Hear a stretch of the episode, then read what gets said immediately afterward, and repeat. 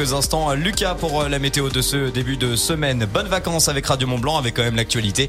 Bonjour Audrey Bordier. Bonjour François, bonjour à tous. Dans la une de ce 10 juillet. Il va encore faire très chaud aujourd'hui. Les deux Savoies sont en vigilance jaune canicule.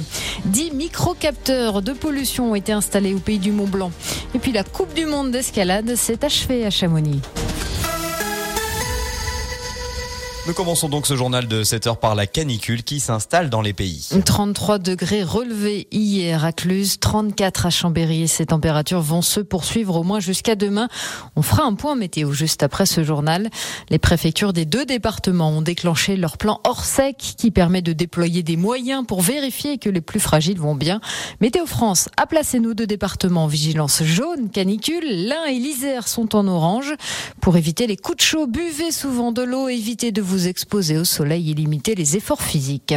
Et avec ces chaleurs, attention au risque d'hydrocution lorsque vous vous baignez. Ne plongez pas directement dans l'eau, allez-y progressivement.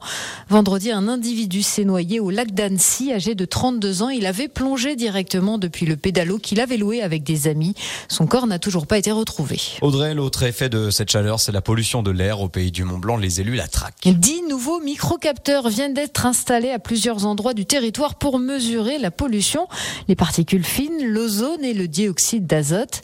La zone est déjà très étroitement surveillée par Atmo, l'organisme officiel, mais il reste des zones blanches que viennent gommer ces microcapteurs.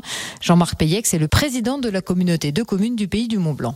Quel air on respire à Cordon Quel air on respire euh, aux Contamines, à Mégève, à Pras-sur-Arly, au plateau d'Assy, à Saint-Gervais?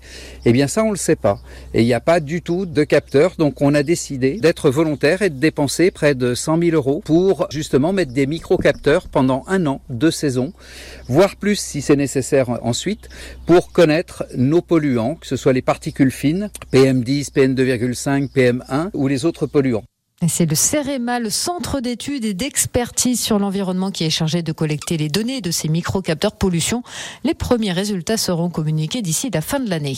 Pendant ce temps, on apprend que le PPA2 de la vallée de l'Arve va être prolongé. Vendredi, le préfet de Haute-Savoie, des élus et des experts de la question ont acté une prolongation des mesures du plan de protection de l'atmosphère. En disant ce document a permis une baisse importante de tous les polluants de la vallée.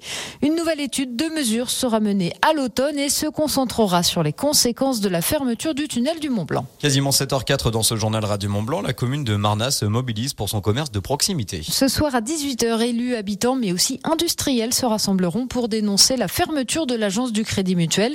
Une fermeture dont n'a pas été informée la maire de la commune, Chantal Vanson.